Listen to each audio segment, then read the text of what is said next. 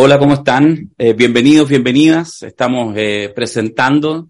Tengo el, el, orgullo, ya un orgullo que, que, me he tomado más de una vez, de poder eh, participar, iniciar y básicamente eh, aportar a, a, mi gran amigo, eh, a mi gran compañero Alberto Mayol en el lanzamiento de su libro. Aquí tengo una copia.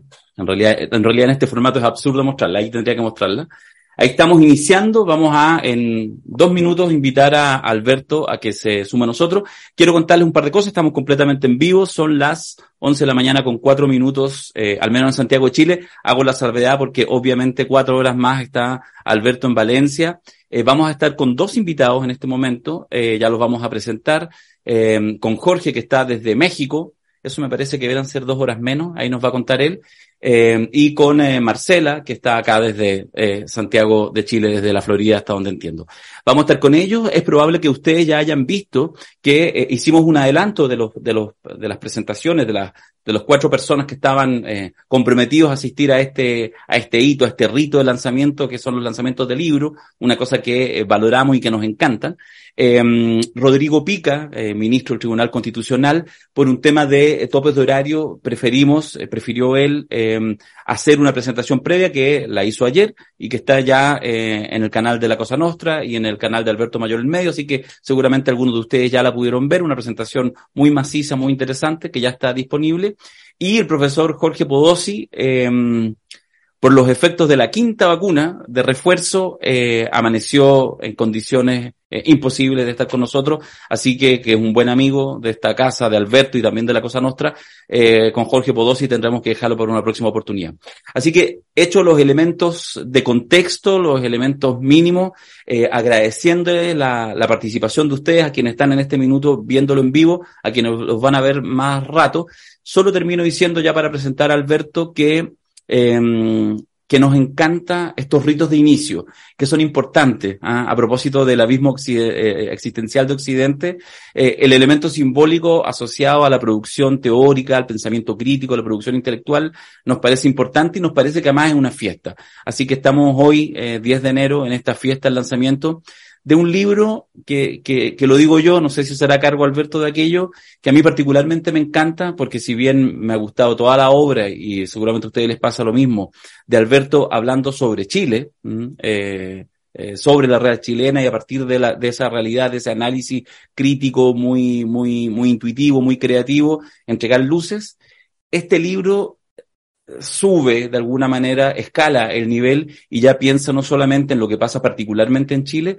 sino en fenómenos contemporáneos y por supuesto que se conecta con la, la, la realidad chilena, pero va más allá. Así que dicho eso, y esperando, cruzando los dedos para que esté ahí, eh, invito a mi querido amigo y colega Alberto Mayol. ¿Qué tal, Darío? Muchísimas, muchísimas gracias por esta, esta entrada, esta, sí. en esta en esta fiesta dostoyevskiana, nietzscheana, existencialista. Sí, sí. Oye, han pasado, sí, hay, hay, una cosa que es divertida, fíjate, ¿eh? nosotros que, o sea, toda la semana y más de una vez por semana estamos aquí compartiendo en el Zoom, en esta instancia, en vivo, etcétera. Pero fíjate que será algo que todavía, insisto, pasa con la materialidad de los libros, que el estar ahora me genera igual un pequeño como mm. nervio. E, e, es extraño. Porque, porque no es cualquier cosa, porque los libros tienen sí. todavía, conservan, yo creo, en su materialidad parte de, no sé, de la magia, la modernidad, no sé si, si, si estará planteándolo, pero en esta, en estas crisis muchas veces, en esta descosificación de las cosas, eh, a veces abrazar un libro, olfatear o leer su, sus páginas es un placer y, y, y para mí es un gusto y lo sabe poder estar acá compartiendo solo en estos primeros minutos, ya te voy a dejar con los invitados, eh, sí. que ya los vas a presentar en este instante, pero de verdad que valorar estos, estos ritos iniciáticos de un libro que, eh, no te voy a mentir, voy recién en el primer tercio, hay mucha pega a final de año, pero que me ha encantado, pero me ha encantado. Y que, y este nombre, que algunos incluso eh, eh, festinaban, pero festinaban con cariño los últimos días, sí, hay que decir que hasta, sí. hasta Cascada Japón, ¿ah? ese famoso centro cultural en el sur de Chile, eh, se rindió, digamos, a esta, a esta publicación. Así sí, que fue, ha sido chistoso y además ha sido notable porque al principio hubo mucha resistencia y yo pensaba que iba a mantenerse la resistencia al, título y pensaba que, porque, claro, tenía un carácter eh, que podía ser considerado ampuloso con cierta facilidad.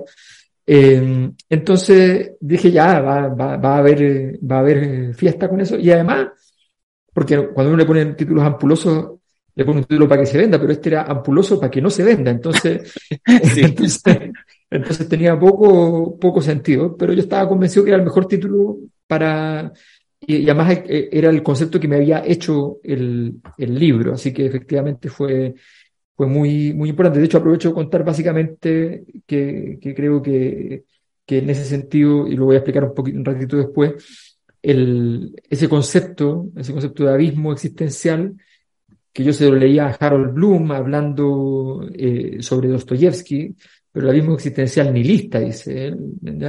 Eh, entonces, eh, me, abrió una puerta y quedé meses con eso dando vuelta, porque eso lo estuve trabajando en el taller de literatura, lo estuve trabajando hace más de un año.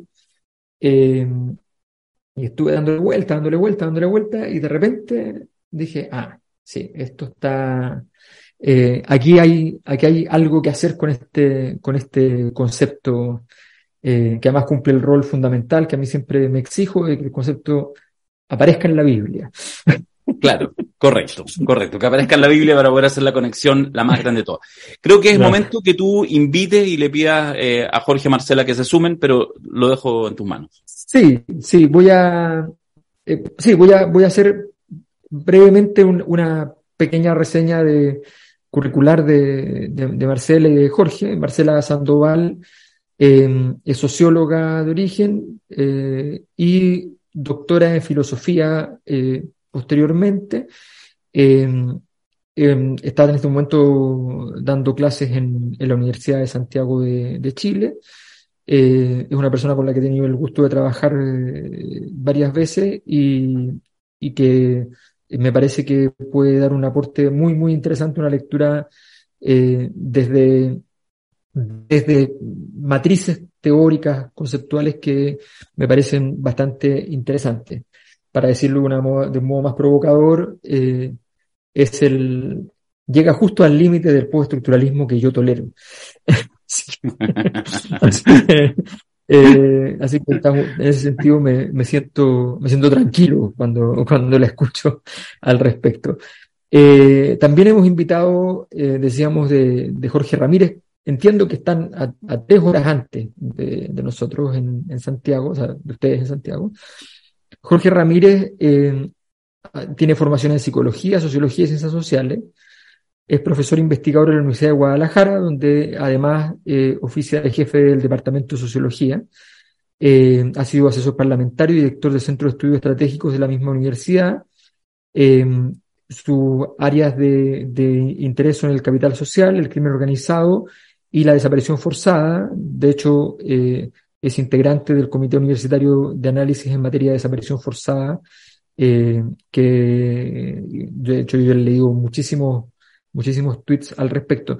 Les recomiendo un montón a la gente que le interesa las ciencias sociales que sigan a Jorge Ramírez en, eh, en Twitter, porque la verdad es que cada tanto nos ofrece eh, algunos hilos, algunas cosas bien interesantes y siempre tiene, y algunas, y a veces no son hilos, son solamente un tweet, pero con unos puntos sociológicos que la verdad es que valen muchísimo, muchísimo la, la, la pena. Así que eh, eso me parece central. Y antes de invitarlos a, a, a pasar, quiero simplemente hacer algo que siempre hago, que me parece que es, que es útil. Todos los libros nacen de un previo dolor de estómago, ¿no? Dolor de guata, decimos en Chile. Eh, que es donde, que también se puede decir de otra manera, pero menos, menos intensa espiritualmente, que es donde te aprieta el zapato.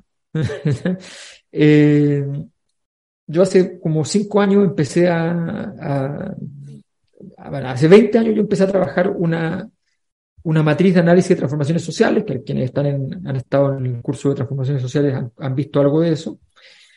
Y esa, y, y resultante, resultante de eso es que me metí en las investigaciones sobre Chile porque estaba justo en un momento de transformaciones sociales. Entonces, por eso me metí. De hecho, yo no me dedicaba como a la, a, la sociopolítica de estudios de caso. Y estaba eh, con esa matriz y un profesor, que de hecho lo voy a ver mañana en, Madrid, me dice, no te atreviste a analizar la globalización como transformación social. Y la verdad es que no se me había ocurrido. Entonces dije, ¿cómo que no me atrevía? ¿Qué es eso? entonces, entonces eh, me dijo, sí, porque tú hiciste un tremendo texto, qué sé yo, y no, no está, no está. Ok. No dije nada, no dije nada, me fui, y me puse a decir, ¿cómo, cómo agarro este animal? Y empecé a trabajar sobre globalización. Empecé a analizar, hicimos algunas cosas empíricas, empíricas entre comillas, o sea, ir a buscar registros de, periódicos de, la, de, distintos años, qué sé yo. Empezamos a revisar, revisar, revisar, revisar. Y, eh, y empecé a llegar a algunas conclusiones y las conclusiones eran de, poca escala. Hmm. Cuando llega la guerra, se me cruzan temas y ahí encuentro un camino. Ahí encuentro un camino y para ese camino, para hacerlo legible, tuve que recurrir a ciertos conceptos que no estaban propiamente tal como, como modelos analíticos, no estaban propiamente tal en, no lo saco de la sociología. Pueden haber muchos modelos que sirvan para eso, no digo que no existan. Digo que me pareció más útil ocupar algunos conceptos que provenían de, eh, de, de aquel lugar donde, donde la crisis occidental siempre tuvo lugar, siempre tuvo un espacio como que se producía en ese límite euroasiático, ¿no? Allí siempre, entonces, eh, me, pareció que la guerra era un gran símbolo de esa, de esa, de esa crisis occidental, porque está justo mm. en la, en, en la, en donde se quiebra, donde está la abismo. eh, entonces están los Dostoyevsky, que eran eslavistas, pero querían ser occidentales, pero eran también eslavistas, pero querían ser occidentales, llamaban occidente están los, y así, los rusos han tenido mucho eso, Pasternak, Tchaikovsky, o sea, pueden encontrarlo por todas partes. Entonces, en ese, en ese contexto es que empieza el desafío de escribir este libro que me tomó un poco más de tiempo de lo que yo acostumbro cuando viene mi etapa de escritura, justamente porque era, diría mi amigo Mirko, era líquido, ¿ah? era líquido. Así que fue una, fue una gran aventura. Y para saber entonces la opinión sobre esta aventura es que están invitados entonces Marcela y Jorge, quienes le damos la... Si es que, Si es que no se han ido todavía, les pedimos que prendan la cámara. Eso siempre pedimos que prendan la cámara. Les pedimos... Hola Marcela, ¿qué tal? Y aparece Jorge también. Hola Jorge. Hola, hola.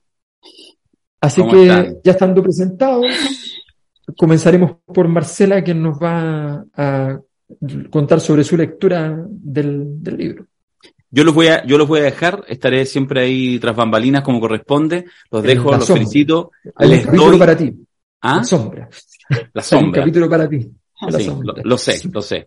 Así que bienvenido Jorge, bienvenido Marcela y, y mucho éxito Alberto también. Y además, déjame decir una última cosa, superficial probablemente eh, si uno analiza, digamos, el título del libro y la densidad del libro, es que además en estas cosas que a uno igual disfruta, está ya en el top 10, estaba me parece que ayer 5 en los rankings de ventas semanales en Chile y obviamente em, de alguna manera un poquito sorpresivo porque si bien Mayol es un superventas en Chile, eh, aunque el mercado sea pequeñito, pero es un superventa en Chile, este libro en realidad uno podía pensar que eventualmente, por lo que tú mismo decías, era quizás un título que de repente pudiera como espantar al lector más metido en la coyuntura.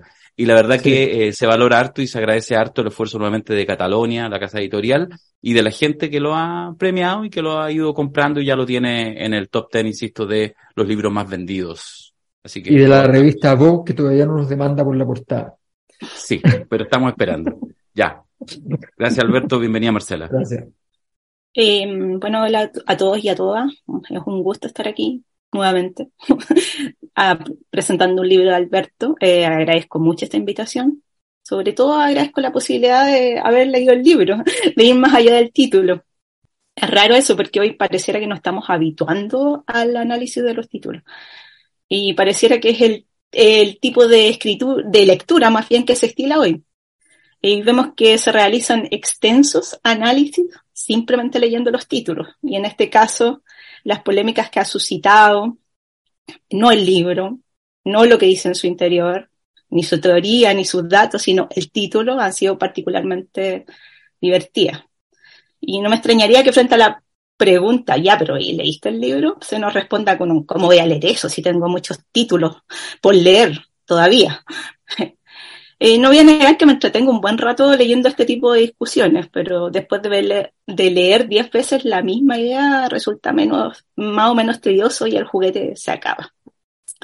Aún así, entiendo que del modo en que se construye nuestra temporalidad, no es fácil sentarse a leer un libro de más de 250 páginas, que es el caso. Ir más allá del título, como, como dice Jung Shul Han en un, en un título que leí el otro día en un diario, no tenemos paciencia para una espera en la que algo pueda madurar. Yo no sé si es paciencia el problema, creo que es más bien no tener tiempo, simplemente eso.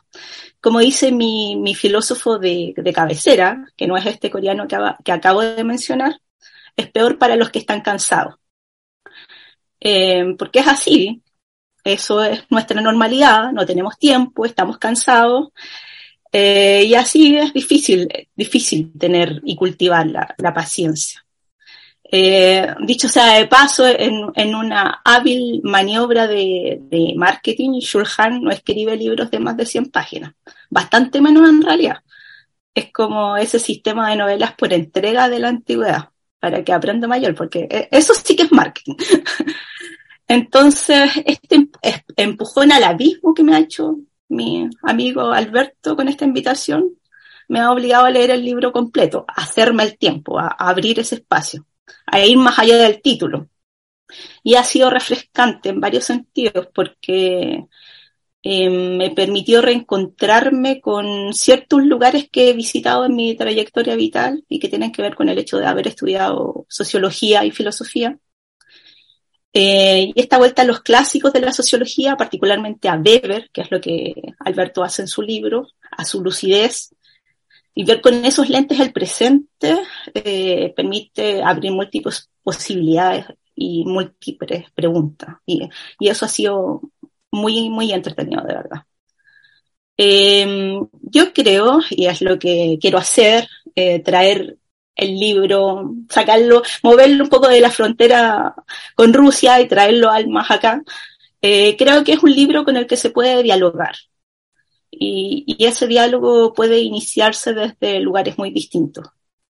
En mi caso, como he dicho, desde la, desde la sociología y la filosofía, eh, pero los puntos de partida pueden ser otros, eh, porque los universos discursivos que Mayol pone, pone en relación en este libro son muy variados. Y eso que para muchos seguramente puede ser objeto de crítica, porque no se ciña a los cánones de la academia, abre la posibilidad de lo, que los invitados a este diálogo sean, sean múltiples. Cualquiera puede venir y hacerse parte. Hay, creo, una suerte de política de la escritura. En que, como dije en, otra instancia similar, eh, Mayor rompe con el orden de legitimaciones a los que estamos habituados en la academia para volver a la escritura algo más accesible, algo más democrática. La verdad es que tampoco es un requerimiento haber leído previamente sociología clásica para acercarse a este libro. Yo creo, y por eso les digo, trato de traer el libro Almas acá, eh, basta con haber sido testigos de los acontecimientos del último tiempo para que las reflexiones que realiza Alberto en su libro adquieran sentido para todos. Eh, el esfuerzo de Alberto se dirige a mostrarnos cómo todo eso que nos ha tocado vivir en el día a día y que se traduce en múltiples manifestaciones de eso que llamamos malestar, forma parte de un complejo mucho más amplio que lo que quisiéramos creer. Como chilenos que somos, como autoflagelantes que somos, eh, nos gusta la idea de que la crisis es nuestra, de que nadie más vive las cosas como nosotros, que somos el peor país del mundo, se dice muchas veces, o como algún poeta lo dijo alguna vez, que somos el peor país de Chile. Eso es lo que nos gusta pensar, eh, que el problema es nuestro. Y como digo, el esfuerzo de, de, Alberto se dirige a mostrarnos que el problema es mucho más extendido y que más que un problema de un país particular, eh, es una civilización entera lo que decae. No solo eso, sino que además esto ya se sabía desde hace rato.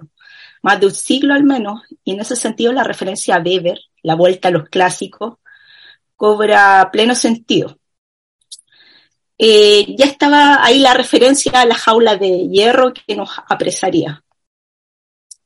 Ahora lo que hacemos es vivir esa jaula, la mayor parte de las veces sufriendo sus males, achacándoselos al jefe, a los vecinos, al colegio, a los políticos en el mejor de los casos, o diseñando estrategias personales para arrancar. Entonces, una frase repetida es, y si me voy al sur, debe ser de las más pensadas como solución frente, frente a, esta prisión. Eh, pero rápidamente uno se escucha cantando un verso de Sabina que dice, ¿y cómo huir cuando no quedan islas para naufragar? Porque es así, ¿no? Em, los imperativos sistémicos, la jaula de hierro está en todas partes, y en el sur también. Em, ya ni la niñez está salvo.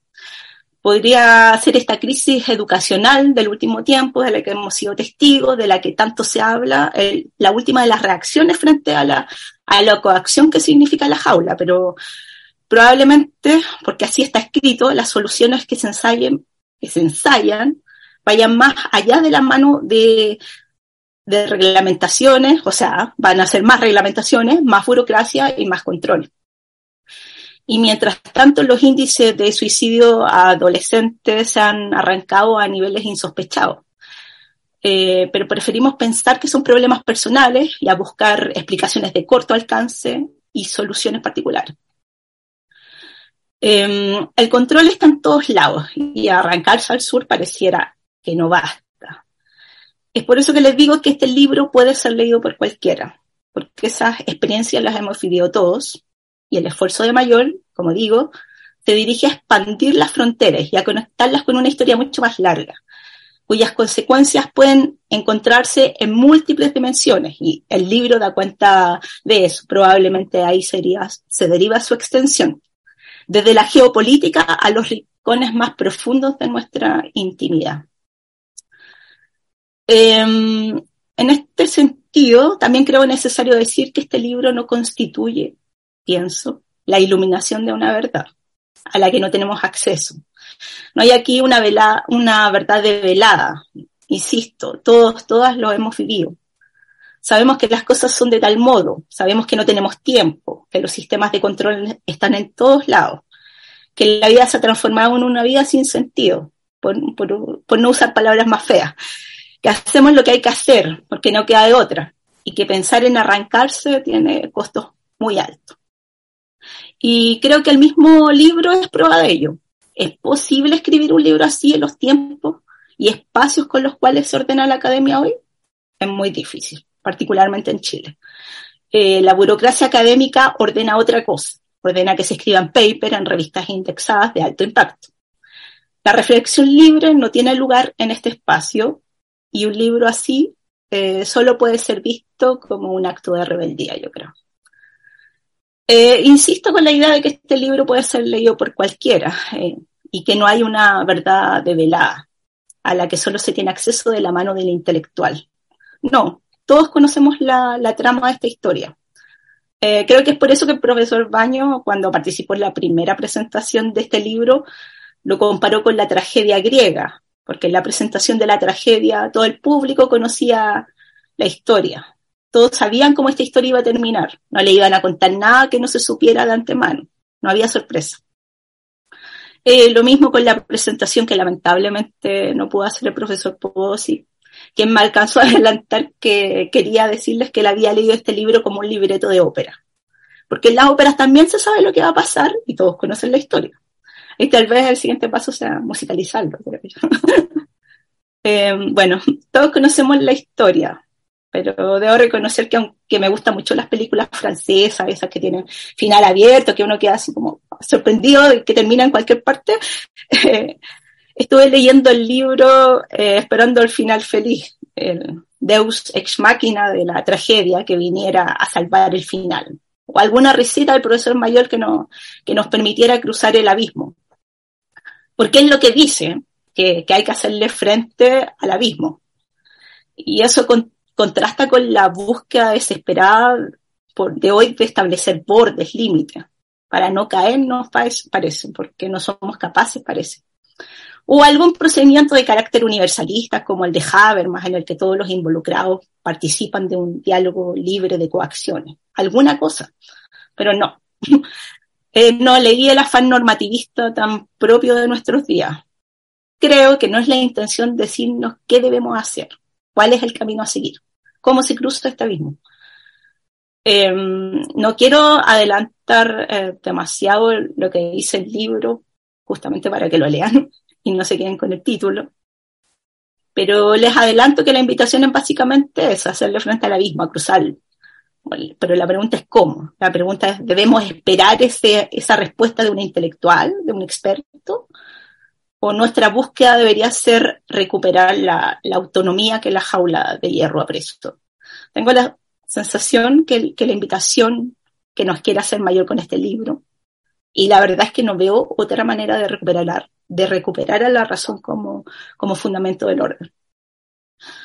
Eh, volviendo al inicio, creo que el camino para abrir ese espacio de autonomía consiste en recuperar el tiempo, en abrir este tipo de espacios en nuestra vida, en dialogar de manera horizontal con este tipo de libros, y no simplemente sentarnos a ver el triste espectáculo de una razón enjaulada. Bueno, esa sería mi presentación de este libro. Muchas gracias. Muchas gracias, muchas gracias Marcela. Muchísimas gracias, eh, como siempre, por tu, por tu claridad por, y por, y por la, justamente la, la posibilidad de expandir los horizontes en los cuales vamos a movernos con el, con el libro. Voy a referirme a, tus comentarios en todo caso eh, posteriormente, pero quiero, antes de invitar a Jorge, eh, decirles que el profesor Podosi, a propósito, me mandó un pequeño texto lamentando no poder estar, eh, de hecho lo dice textualmente como, le mando aquí mi testamento, dice, lo que alcancé a hacer, por si estima apropiado leerlo en mi nombre, sobre la ópera magna del profesor Mayor a propósito de lo que había comentado a, Marcel. Eh, y entonces es como una carta, ¿no? Dice, profesor Mayor, de usted, por cierto, y seguro todo aquello que se dice en estos casos, la más de las veces dejando entrever un más o menos leve o grueso dejo de hipocresía advertible a casi todo espectador u oyente. Esto es que su libro es bastante estupendo, interesante, ameno y hasta diría necesario. Dicho esto, visitando al presidente Piñera, uno que bien canta en, esta ópera, le quiero decir también que así como es en lo grande, es en lo pequeño. Su historia de Occidente, su energía, sus flujos, turbulencias y remansos no son tan distintas de las que matizan las escenas de la vida conyugal, la historia de los que se habían amado y odiado tanto, las idas y las vueltas del hijo pródigo. Esto es así porque la psiquis humana, esto es el mundo emocional, es uno solo en lo grande y en lo pequeño. Creo que alguna vez deberíamos hablar en serio de los por qué, de los por qué. Esto es, además de vivir y glosar en este mundo emocional, deberíamos entrar a picar. O sea, preguntarnos cómo es y por qué es como es el mundo y el mundo emocional en particular. Por si le interesa, yo tengo respuesta, pero esa ya tiene otro precio. By the way, eh, algo que es epistemológicamente apropiada la metáfora de la energía. Cuando se pierde la legitimidad, ¿qué se pierde? ¿Qué es la legitimidad? ¿Por qué debe haberla? ¿Se trata de respeto? eso es de individualidad, voluntad voluntariamente subyugada o aplacada, y como si fuera una carta perdida en el océano, su texto termina aquí. Así que ese es el comentario del profesor Podosis que mandó por escrito en medio de su convalecencia vacunatoria, e invitamos a pasar entonces a, Jorge para que nos, nos cuente de su, de su lectura.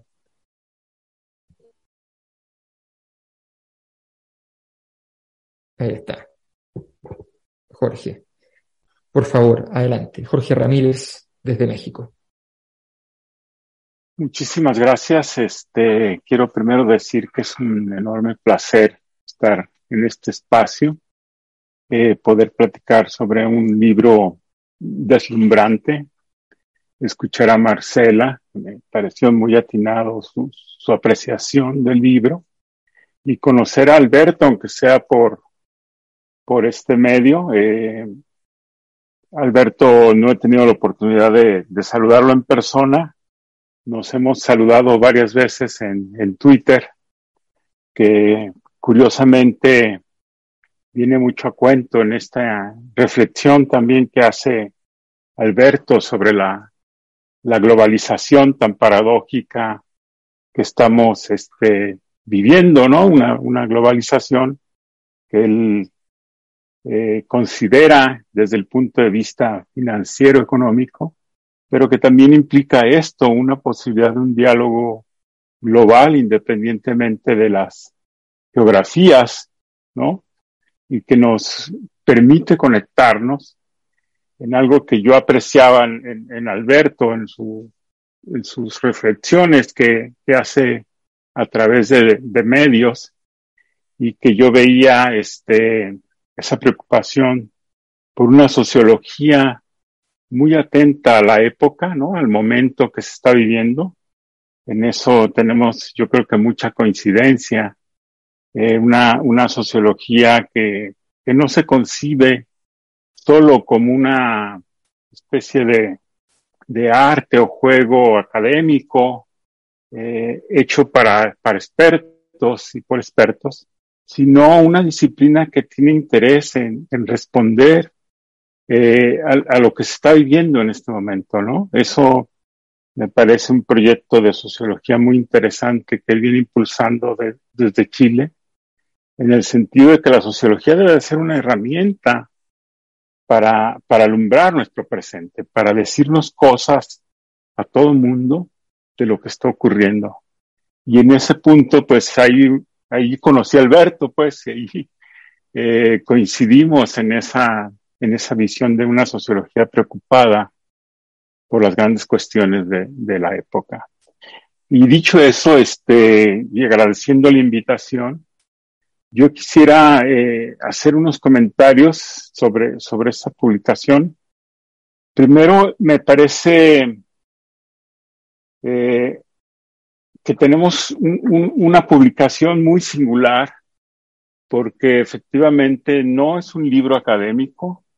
El trabajo que, que publicó Alberto de alguna manera es inclasificable porque combina de una manera muy creativa, muy libre, la sociología, que creo que está de base en toda la lectura que está haciendo de la época, pero no solo la, la, la, la, sociología, sino que hay una, una gran cantidad de, de, de reflexiones, alusiones, guiños que se extienden de la filosofía, de la, literatura, está presente la vida cotidiana, eh, la comprensión de la coyuntura. Creo que eh, es un libro muy, muy, coyuntural porque está, digamos, atento a algo que está ocurriendo en este momento y del cual como, como latinoamericanos somos a veces poco conscientes, que es el hecho de que el mundo está en guerra, ¿no?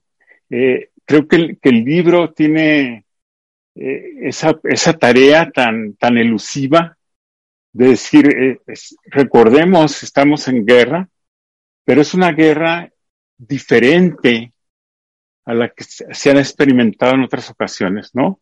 Es una guerra, este, que, que lo señalaba muy bien, que se da en, la frontera, digamos, en una frontera cultural, civilizatoria, que es este, vamos, el, el, el, el, punto de encuentro entre la civilización occidental y lo que ya no es o ya no era Occidente anteriormente, ¿no? Eh, y eso tiene un significado especial en términos culturales que creo que el libro trata de desentrañar. Es un intento, me parece, el libro de, de captar el significado de la guerra en, en esa, en ese contexto de encuentro, de choque de civilizaciones, ¿no? Por recordar ese concepto eh, que en algún momento puso de moda un académico estadounidense, ¿no?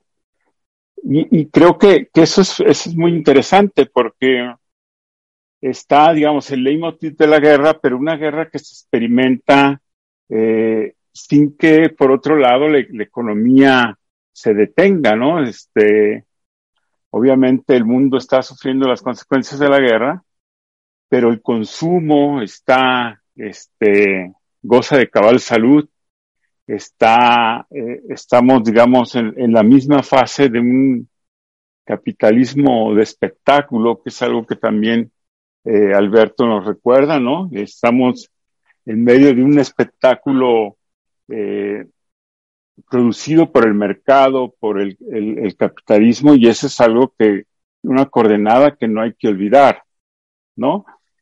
Entonces, eh, tenemos un libro, la verdad es que para mí es, un libro sorprendente porque Alberto tiene esa capacidad de unir diferentes registros eh, para entender lo que está ocurriendo, ¿no? Un registro literario, filosófico, sociológico, y, esa unión es, sorprendente porque incluso se da a, nivel de párrafo, digamos, a nivel de la argumentación que se va dando, eh, se van conectando referencias de muy distinto tipo.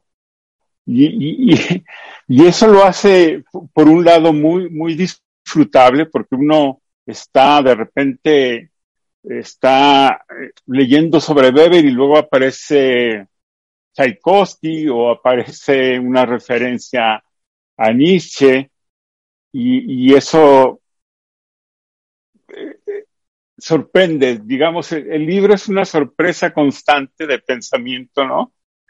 Por, por esa capacidad de Alberto de conectar, de vincular, de, de unir eh, diferentes momentos eh, intelectuales que necesitamos creo que es convincente mostrarnos, necesitamos recuperar para entender el momento en el que estamos eh, viviendo, ¿no? Eso, eso sería, digamos, una impresión general eh, de inicio que me, que me provoca el libro. Eh, y yo creo primero, yo, yo diría que hay como tres méritos muy claros del trabajo. Lo primero que hay que destacar, creo yo, es que muy pocas personas, muy pocos intelectuales se animan a hacer lo que él ha hecho, que en, un, en una obra de más de 200 páginas se atrevan a pensar algo tan elusivo, tan enorme, tan difícil de atrapar como es Occidente. Occidente como, como cultura, Occidente como civilización, y eso requiere, requiere valentía, valentía intelectual, que creo que Alberto pues la demuestra con creces ahí, ¿no? Digamos, se necesita mucha valentía para, para hablar de algo tan, tan vasto, tan lleno de matices, tan, iba a, usar esta palabra que ahorita estoy eh, negándola ahí en, en Twitter, algo tan complejo como, como Occidente, ¿no? Se requiere valor y, ahí está un primer mérito. Hay un, hay un trabajo ahí intelectual valiente de, de, mayor, ¿no? Del profesor mayor. Ese es, un, ese es un primer rasgo que me parece importante destacar. Luego lo que diría también es esto que podríamos llamar con un término convencional multidisciplina. Eh, hay un capítulo ahí sorprendente, un análisis geopolítico que hace, que hace Alberto, que, que uno no esperaría en un, en un sociólogo que maneja con solvencia a Weber, a Durkheim como base de, del, del, del diagnóstico que hace. Pero no solamente está eso, sino eh, una, una sensibilidad, un conocimiento amplio de, pasajes filosóficos. Eh, me llama la atención también las referencias a la, a la psicología. Por ahí aparece Jung de manera muy clara para hablar sobre, sobre la sombra. Y eso, eso creo que tiene, tiene mucho valor, esa conjunción de diferentes saberes, disciplinas, que demuestra cómo va a ser el trabajo que, nos presenta, ¿no? Eh, y yo creo que también un tercer mérito es, es este, hacer una especie de, de valoración de Occidente en el que no solamente se ponen en evidencia sus, sus aspectos luminosos, ¿no? Que es fácil de repente quedarse con esa lectura cuando uno habla de la cultura occidental, ¿no? Como, como el lugar, el proyecto interesado en la razón, en los efectos que tiene la racionalización del mundo, eh, sino que solamente, sino también Alberto observa la, la, la parte oscura de, de, de, de, Occidente, ¿no? La parte, la sombra que, él nombra. Y, y eso creo que, que, hace una lectura muy interesante, una lectura crítica sobre las aportaciones, las luces, que ha dado Occidente, pero también eh, hacia dónde nos ha conducido eso, ¿no? En términos del nihilismo, él trata en varias partes del libro como una especie de, saldo de este avance de la racionalización. Y, creo que tenemos que valorarlo también como, como algo especial de este trabajo, ¿no? Esa, ese balance eh, de, la, de la cultura occidental. Yo creo que, que aquí también hay algo que me gustaría eh, resaltar, y es cómo, cómo este libro se coloca, y yo creo que Alberto es muy consciente de eso, se coloca en una tradición muy larga eh, de, de, de filosofía de la historia. Es, es de alguna manera este libro, eh, sin proponérselo expresamente, aunque creo que su autor tiene conciencia de ello, es, se coloca en ese registro de la filosofía de la historia. Y lo que él ensaya es una perspectiva, eh, mi opinión, poco explorada.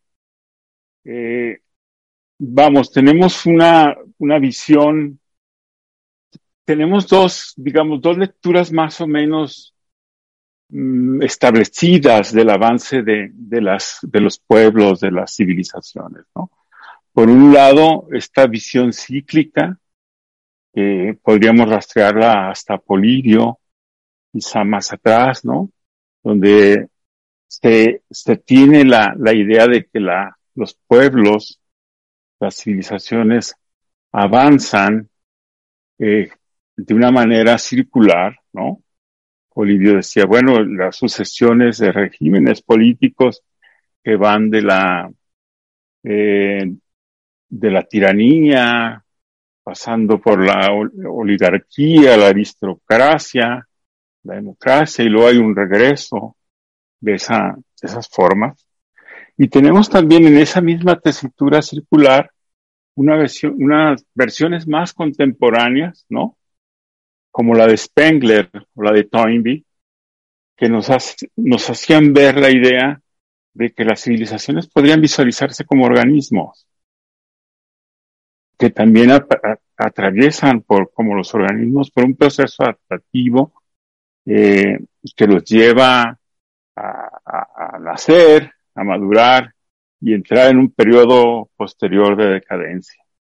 De alguna manera seguimos en la misma tesitura de una filosofía de la historia cíclica que se contrapone contra, con, con la otra visión, la otra visión, digamos, dominante en Occidente, generalizada, donde se ve la historia, la, el curso de las civilizaciones, como un avance progresivo necesario, ¿no? Y ahí, bueno, pues tenemos a varios filósofos caros para nuestra tradición, como el mismo Hegel o Comte, que ven el curso de la historia avanzando hacia un estadio cada vez mejor, incluso a una, a un final de la historia, decía Hegel, ¿no? Que la, la historia avanza de un momento donde hay, la libertad es la de unos cuantos, a donde se alcanza la, la, la libertad universal. Eh, entonces, frente, frente, a esas dos lecturas, eh, eh, lo que tenemos aquí es una interpretación donde nos dice es, ese telos, esa, esa línea progresiva no existe, no la hay. Eh, al contrario, estamos como en un momento de, de congelamiento, yo diría, eh, que significa este, este abismo existencial en el que está Occidente, ¿no? En la lectura que nos hace el autor. Eh, y, y, eso, digamos, introduce un registro de discusión nueva, ¿no? Eh, que, nos hace reflexionar, decir, eh, ¿qué, ¿qué, significa la guerra para, para este proyecto eh, civilizatorio que, que, es Occidente, ¿no? Y a mí me sorprendió muchísimo la, la reflexión final, eh, que no, no necesariamente es la enseñanza que, que, el profesor mayor nos quiere compartir y que es la que eh, quizá nos quisiéramos quedar algunos, pero me sorprende mucho encontrar ahí una, una reflexión que dice que independientemente del resultado de la guerra entre Ucrania y Rusia, entre Occidente y, Rusia aliada con o, o, en amistad con China, eh, eh, independientemente quién sea la, potencia derrotada, la derrota es de, de Occidente. Y eso, eso me pareció muy, muy, pues muy llamativo, muy sorprendente, eh, ese punto, ¿no? Eh, y, y, creo que allí es donde se anudan diferentes eh, motivos que él trae a cuento y que quiere mostrarnos cómo Occidente se encuentra, él menciona, eh, tensionado, por un lado eh, por el relativismo, ¿no? Un relativismo epistemológico, eh, como una, una, una de las vertientes que, que, que nos ayuda a entender el abismo en el que nos encontramos. Y por el otro lado, lo que también me llama mucho la atención, la idea de una política que existe, ¿no? Institucional, pero que detrás hay una, no significa un ejercicio del poder, ¿no? Una política digamos que está dada en instituciones y, es eh, difícil negar que son instituciones eh, modernas de, la ilustración, pero que eh, no tienen, digamos, una clara vocación de poder. Es, ese es el punto donde, donde el libro, eh, al menos en la lectura que yo hago, quiere, quiere llevarnos, como diciendo, Miren, eh, el espejo que, que tenemos ahora es un espejo, este, que si, que si lo pulimos, no nos va a gustar mucho la imagen que, está, que está ahí presente, ¿no? Eh, yo creo que el libro vale, el libro vale muchísimo por esa permanente eh, llamado a la reflexión. Eh, no es un libro fácil, no es un libro que haya que leer acostado, porque seguramente nos va a hacer que nos paremos a, tomar notas y a, discutir más de lo que está planteando ahí.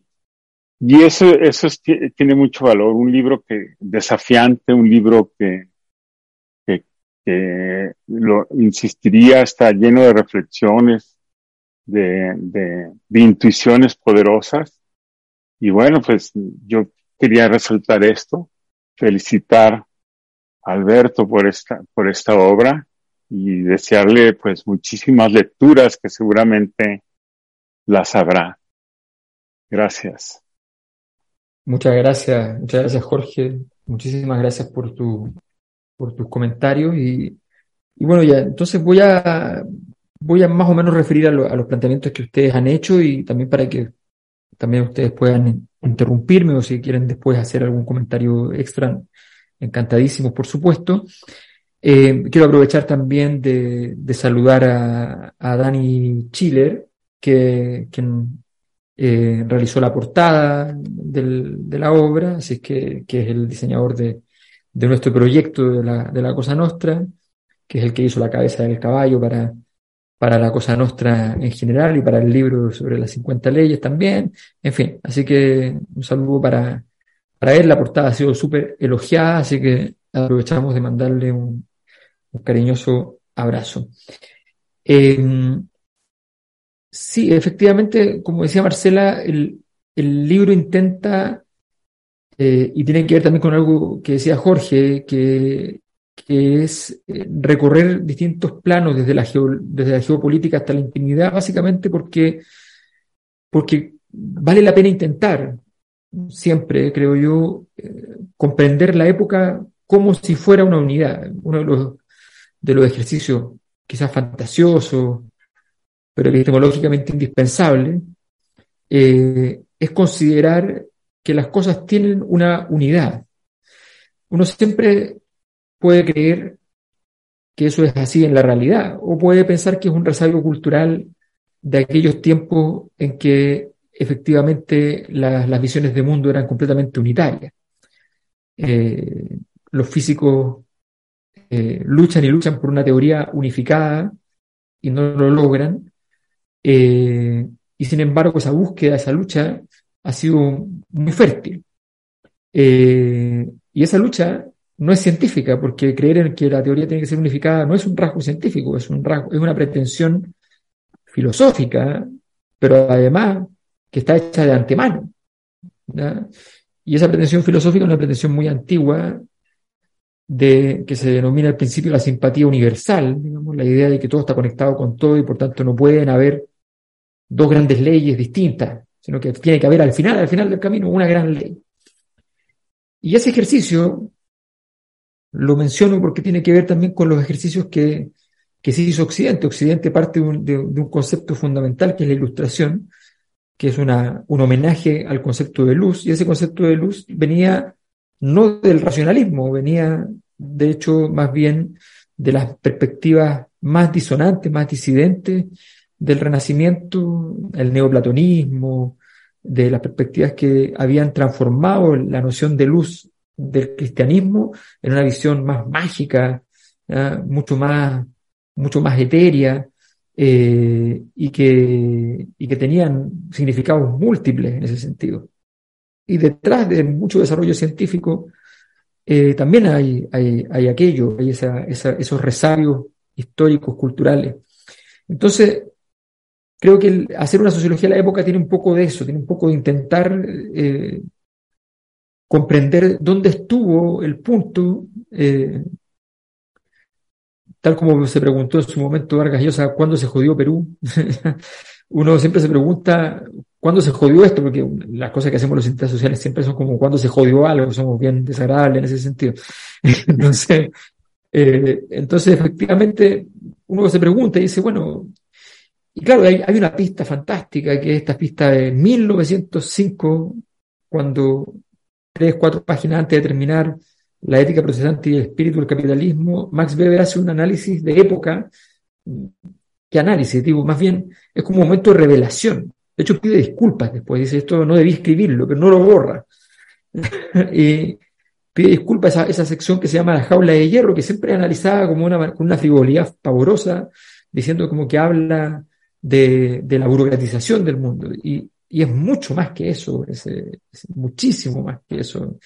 Esos tres, cuatro párrafos geniales, escrituralmente preciosos, además, complejos, y, y, la verdad es que son esos párrafos que no...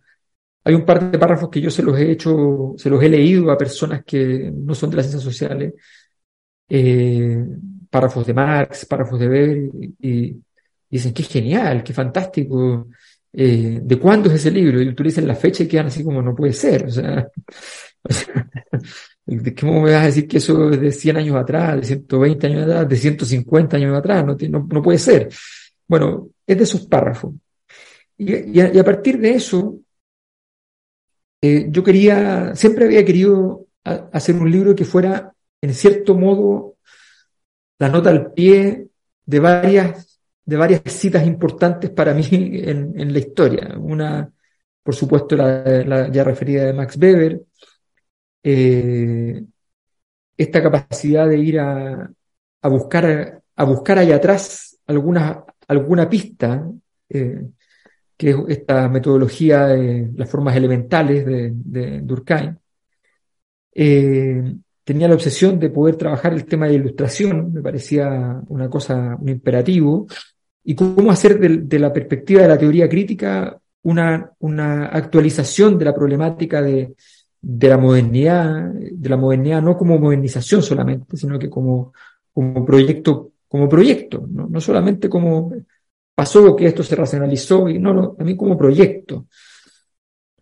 Eh, porque la ilustración es un proyecto, es un sueño.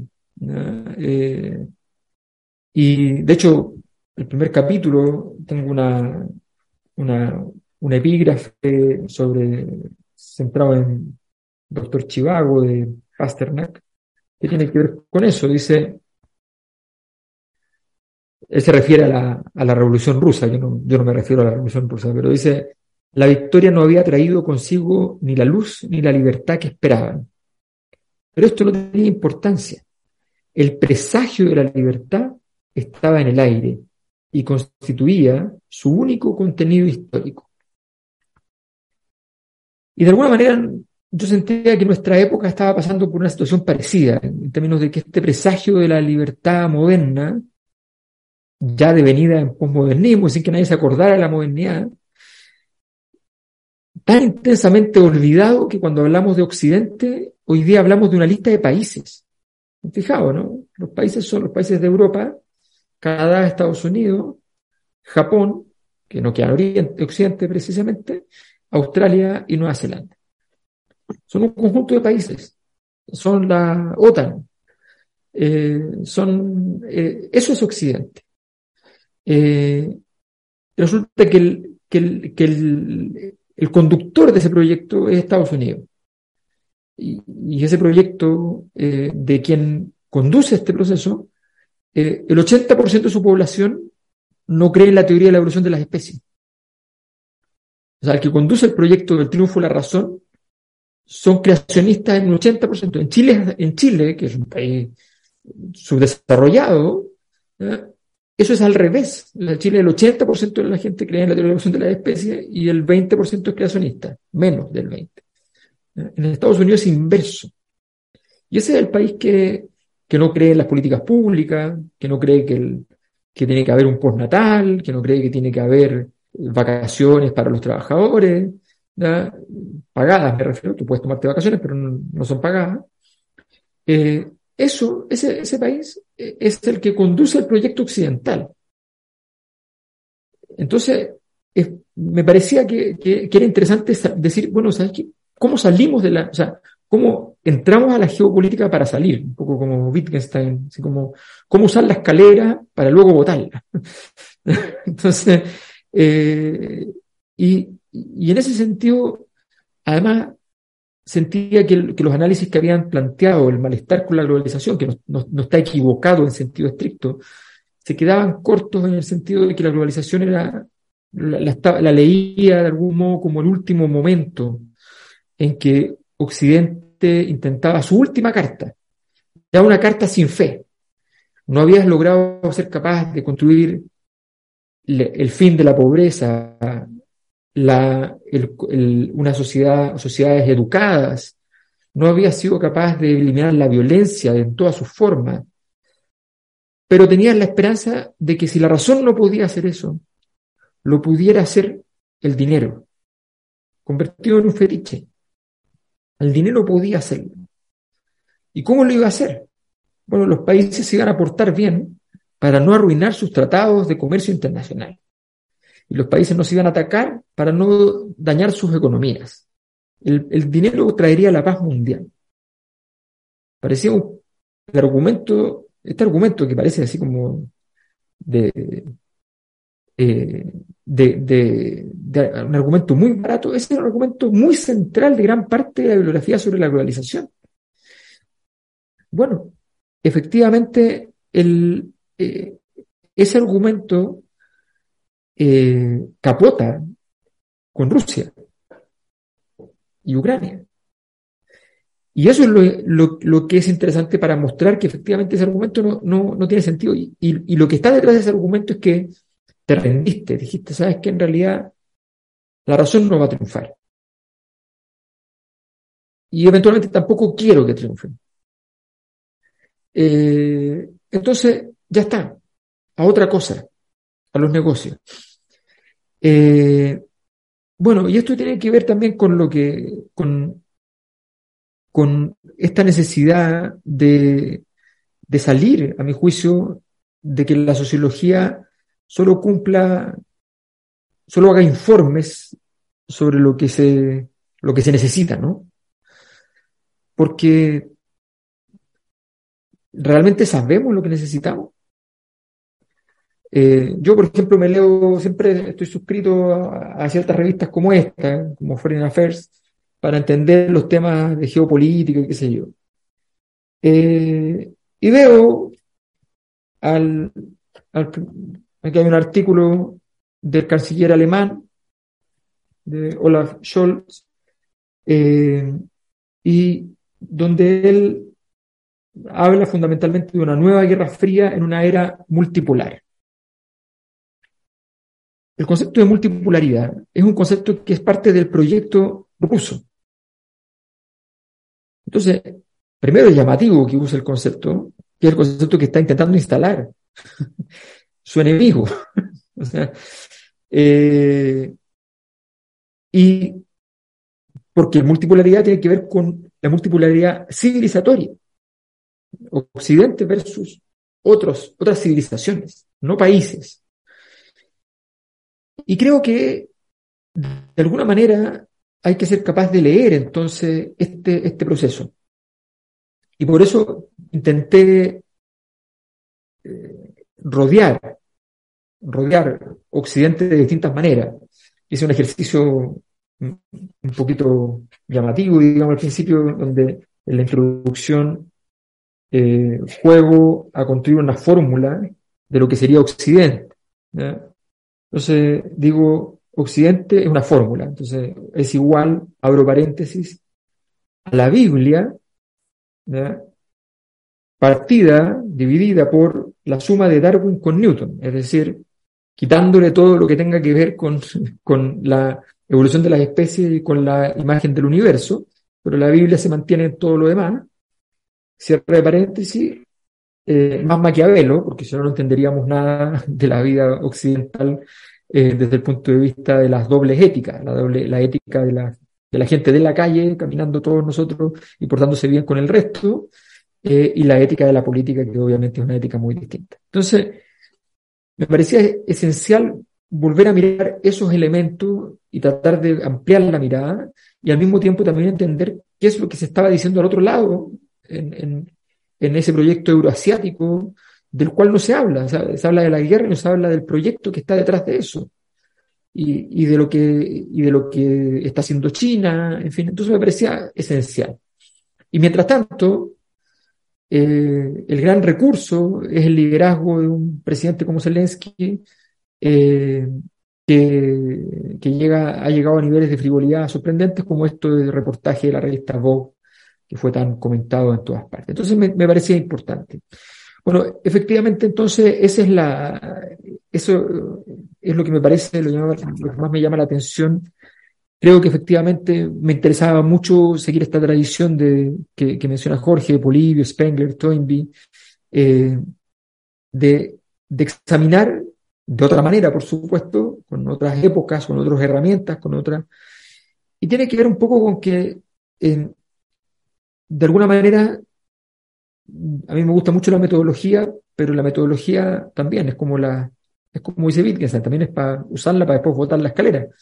Eh, y, y, yo he encontrado que la forma en que me, me, afirmo mejor, en términos de épocas distintas y cómo, cómo absorberla, es fijarme en los valores, que suelen ser cosas que quedan plasmadas en la literatura, en el arte, o en los mismos textos científicos, eh, o en las cartas de las personas, en cualquier cosa, eh, los valores siempre están, entonces uno puede seguirlos de alguna manera.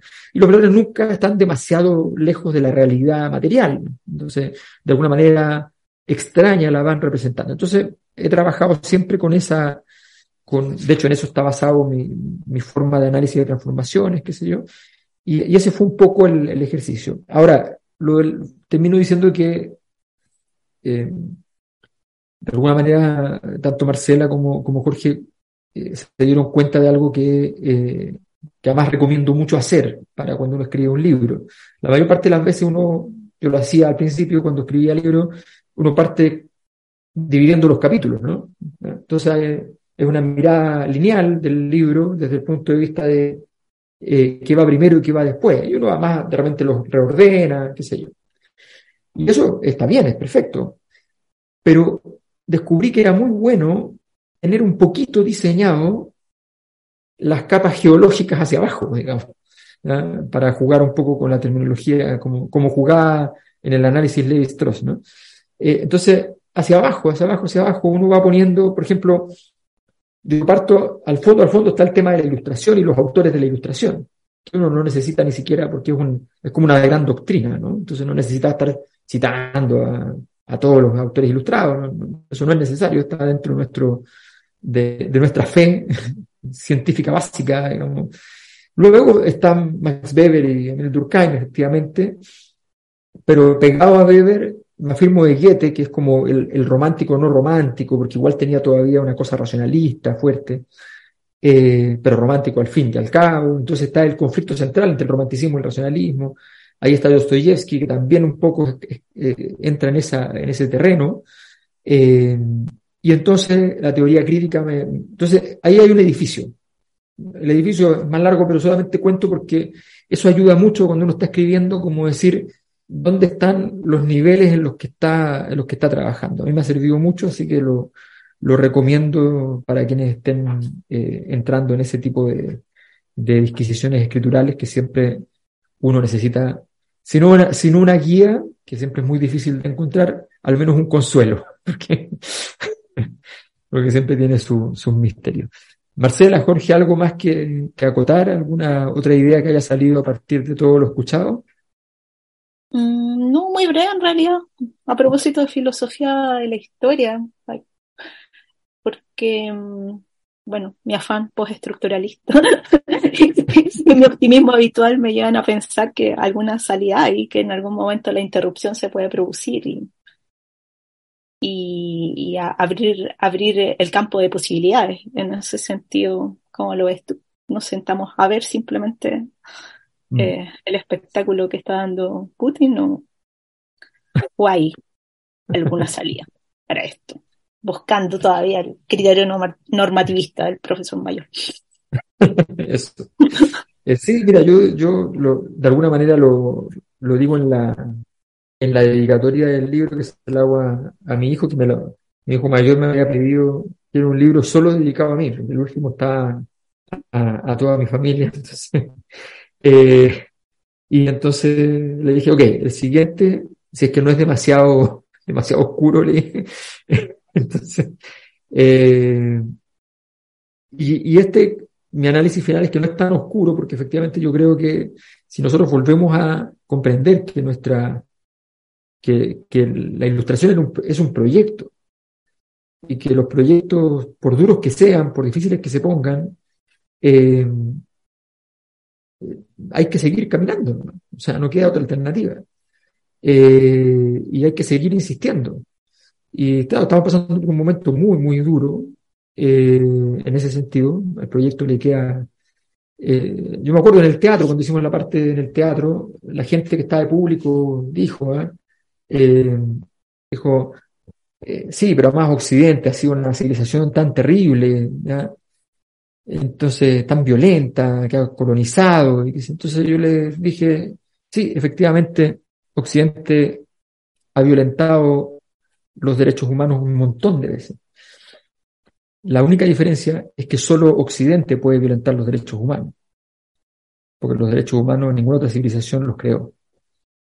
Entonces, el, el, el hecho de que tengamos un camino que recorrer, que es un camino difícil, arduo, eh, debiera ser un motivo más de regocijo que, que de turbación.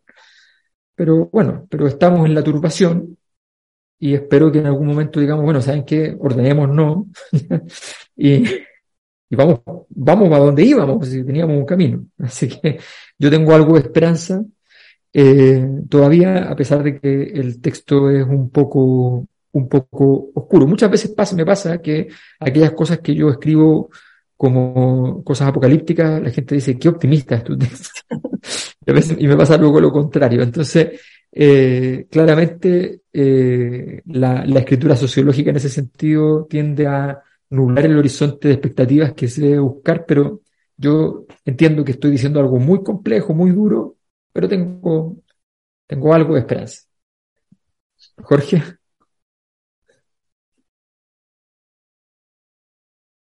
Pues nada, este, fíjate que como parte de, la riqueza del libro es que permite muchas lecturas, eh, abre muchas discusiones, ¿no? Yo, por ejemplo, yo no leí algún mensaje optimista o esperanzador sobre, sobre Occidente todavía como proyecto, ¿no? Porque paradójicamente parte de la crisis que, que ahora vivimos, ¿no? Es que esas certezas de fondo que, que estamos siempre muy dispuestos a creer son los que se han roto mm. en y muy recientemente, ¿no? Por ejemplo, la guerra eh, que está ahorita ocurriendo es una anomalía, digamos, nadie esperaba la guerra, ¿no? Nadie, no, la, la, la, guerra eh, no debería estar ocurriendo según nuestras certezas básicas, ¿no? Que teníamos con, con, esta, con el proyecto ilustrado, por un lado. Pero también otra clase de certezas, por ejemplo, no, no tenemos seguridad respecto a que la democracia sea la etapa eh, permanente en la que vamos a estar eh, gobernándonos, organizándonos, ¿no? Los hechos recientes en, en, muchas partes del, del, mundo, donde incluso los países que tenían todas las credenciales de democracia son fuentes de inestabilidad ahora. E, e, eso mete una complejidad, ¿no? Distinta. Y, me gustaría conocer tu opinión respecto, respecto a mm. eso. Mm. Vamos, ¿podemos tener todavía esas certezas de fondo o son las que están justamente en crisis? Mm. y, tan en crisis que no podemos incluso imaginar que, que sean parte de nuestro bagaje hacia, hacia el futuro. Mm. Sí. A ver, yo creo que en, en, la teoría de la tragedia de, de, Aristóteles, él hace una distinción que es bien buena para poder entender muchos procesos sociales, a mi juicio. Eh, que es la diferencia entre el momento de la crisis y el momento del reconocimiento. Es decir, entre que pasa algo y que tú te das cuenta que eso que pasó, pasó. Em, Occidente, eh, por ejemplo, en la, en la, tragedia de Edipo, Edipo mató a su padre y se casó con su madre, pero Edipo no lo sabe. Entonces, la tragedia en realidad es el, momento del reconocimiento, el momento trágico es el momento del reconocimiento de los hechos acontecidos. Yo creo que el Occidente ha tenido dos grandes momentos de reconocimiento. Eh, el primer momento de reconocimiento, más allá de los atisbos de los grandes autores previamente, ¿no? Eh, de los activos que, que, también hace Marx, que también hace Durkheim, que también hace Weber, me refiero a los grandes autores que también hacen eh, Spengler, que hacen muchos autores, digamos. Más allá de esos atisbos, hay un momento fundamental que es el, el, el fin de la Segunda Guerra y haber comprendido que esta civilización mecánico-maquinista, digamos, ha sido capaz de inventar la forma de fabricar muerte. Eh, ese momento genera el existencialismo literario de la época. Ese momento se traduce en, una, búsqueda del sentido porque se ha perdido el sentido. Pero esa demostración de la pérdida del sentido tiene que ver con la búsqueda. Eh, tiene que ver con la búsqueda. Eh, a tal punto que uno de los personajes centrales de ese existencialismo, como es Sartre, se convierte en el símbolo del movimiento del 68. Eh, lo que revela que se estaba buscando una respuesta y se encontraba que en esos autores oscuros y complejos sí podía haber una respuesta porque finalmente entender esa oscuridad, meterse en esa oscuridad era parte del proceso. Eh, sin embargo, eh, por decirlo con, nuevamente con Pasternak, después de Grecia solo vino Roma, digamos, y, y, en el fondo viene el momento en el cual surge la, la siguiente tesis, digamos. La siguiente tesis es una tesis de, es una, tesis evasiva, la tesis de la posmodernidad. Eh, es la tesis donde decimos, sí, eh, entendemos que esto no está dando y nuestra respuesta es decir que no están dando. Así de simple. Eh, no le busquen recoveco, no busquen espacios, no busquen nada, porque no hay nada que encontrar. Eh, yo soy un convencido que Occidente, que las grandes civilizaciones, y Occidente en particular como una gran civilización, logran hacer la cuadratura del círculo. Eh, el principio de armonía en la música y el de melodía no conjugan mucho, son, son antitéticos. Y sin embargo, se logró que encajaran. Eh, el desarrollo del color en la pintura y el dibujo al mismo tiempo también entran en contradicción. Se logró que encajaran. La ética, la, la, la, ética del comportamiento entre los seres humanos, una ética, la ética cristiana, por ejemplo, es una ética que no concilia con la política y sin embargo tenemos un plan de cómo hacer que las dos cosas tengan una relación. Eh, es muy difícil porque es cuadrar el círculo, es muy difícil, pero, pero de eso se trata. Entonces, mientras sigamos, mientras digamos, oye, es tan difícil que no hay nada que hacer, eh, obviamente estamos perdidos. Entonces, yo tengo la impresión de que, de que de que en este, en este escenario, en esta, en, esta época, estamos pasando de nuevo por esos momentos abismales. Eh, y en este caso, con una civilización que se ha entregado, aquí estamos frente a una pantalla, se ha entregado a la imagen como forma de relación argumentativa central.